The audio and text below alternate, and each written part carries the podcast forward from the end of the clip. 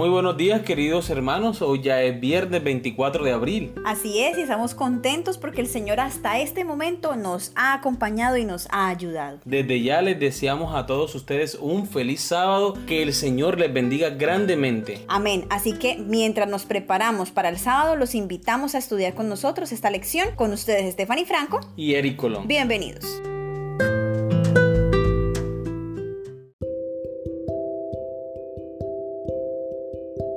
Para estudiar y meditar, lee Elena de White El conflicto de los siglos, nuestra única salvaguardia, páginas 579 a la 587. Debido a lo largo de este capítulo, hemos decidido solamente sacar una parte que nos llamó mucho la atención. Pero Dios tendrá en la tierra un pueblo que sostendrá la Biblia y la Biblia sola como piedra de toque de todas las doctrinas y base de todas las reformas. Ni las opiniones de los sabios, ni las deducciones de la ciencia, ni los credos o decisiones de concilios tan numerosos y discordantes como lo son las iglesias que representan, ni la voz de las mayorías, Nada de esto, ni en conjunto ni en parte, debe ser considerado como evidencia en favor o en contra de cualquier punto de fe religiosa. Antes de aceptar cualquier doctrina o precepto, debemos cerciorarnos de si los autoriza un categórico así dice Jehová. Lo encontramos en la página 581. Rogamos que cada uno de nosotros conforme ese pueblo que sostendrá la Biblia y la Biblia sola, que cada miembro de la iglesia adventista levante el estandarte de la palabra de Dios y pueda responder con un escrito está dando defensa de nuestra fe. Siguiendo con la lección,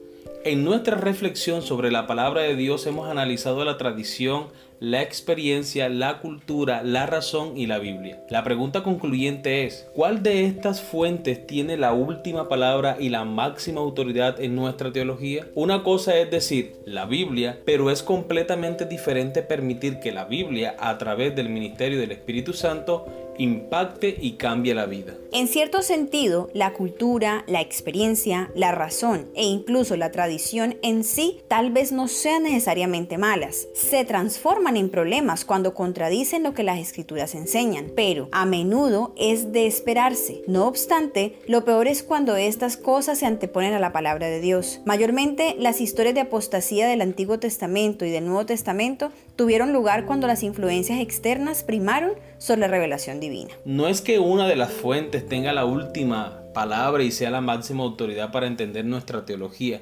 Pienso que cada una de las fuentes tiene que arrojar algo de conocimiento para entender el tema que estamos investigando. Pienso que son herramientas que un estudioso de la Biblia juicioso debe emplear para comprender el texto para analizarlo mejor y para que cada una de las fuentes arroje luz, conocimiento a ese tema que estamos investigando. Muy bien, ahora vamos con la sección de las preguntas. ¿Por qué es más fácil respetar los detalles de algunas tradiciones humanas que vivir el espíritu de la ley de Dios, la cual es amar al Señor nuestro Dios con todo nuestro corazón, alma y mente y a nuestro prójimo como a nosotros mismos, tal cual como lo dice Mateo 22, 37 al 40?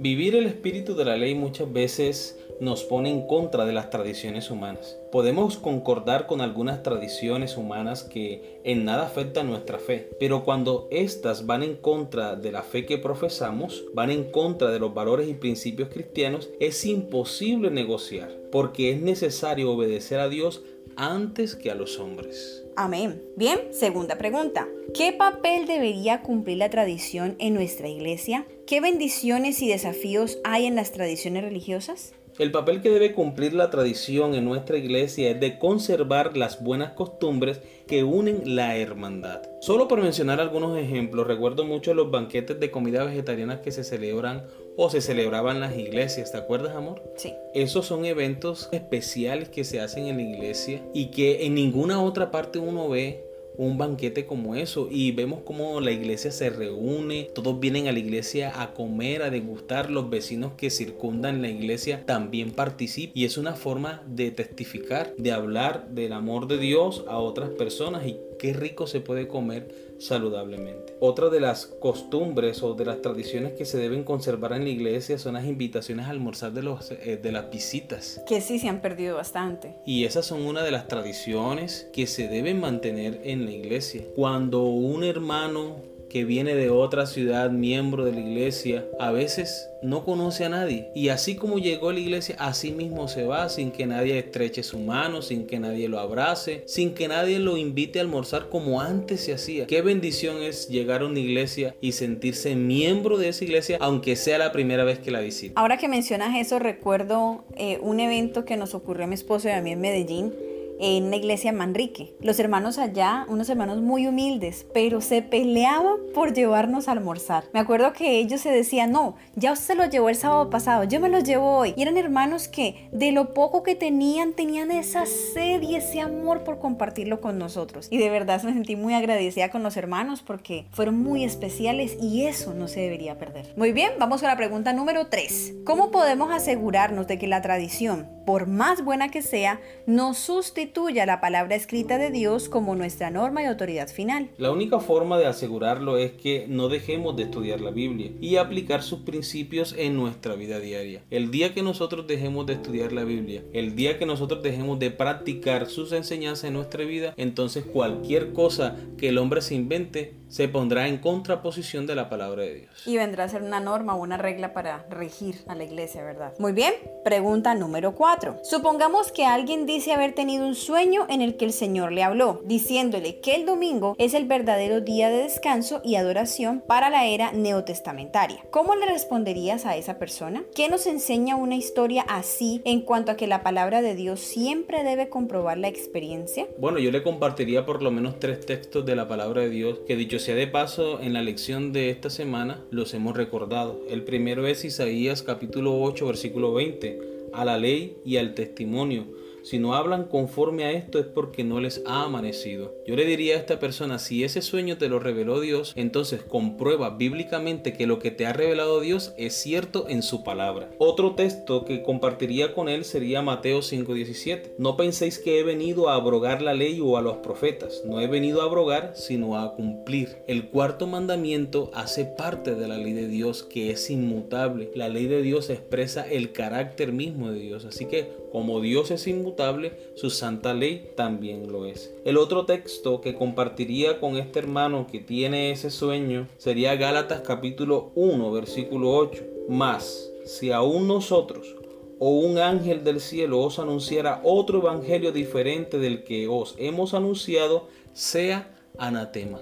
Entonces yo le diría a este hermano, lo que tú has dicho que el Señor te mostró no puede ser conforme a la palabra de Dios porque ya está escrito que este mensaje no puede ser diferente, no puede ser cambiado. Así es, es súper importante que tengamos siempre claro lo que dice la escritura, porque toda la experiencia, todo lo que venga a nuestros oídos debemos filtrarlo con lo que dice la palabra de Dios, pero como decía mi esposo ahora, Dios nunca se va a contradecir. Bien, última pregunta. Hablando sobre la cultura en la que la iglesia se encuentra inmersa, ¿cómo afecta esta cultura a nuestra fe? ¿Qué ejemplos podemos encontrar en la historia donde la cultura haya tenido un impacto considerable sobre el accionar de los miembros de la iglesia a tal punto que al mirar atrás ahora los consideramos negativos? ¿Qué lecciones personales podemos sacar de esto para no cometer errores similares? Tradicionalmente la iglesia ha sido muy celosa en cuanto a la forma de vestir para presentarse en el templo para la adoración, tanto así que en algunas de nuestras congregaciones se les impedía la entrada a las personas que iban mal vestidas o eran objeto de burla o crítica o murmuración dentro de la iglesia. Con el tiempo los miembros de la iglesia son cada vez más conscientes de que Jesús nos llama a todos sin importar la condición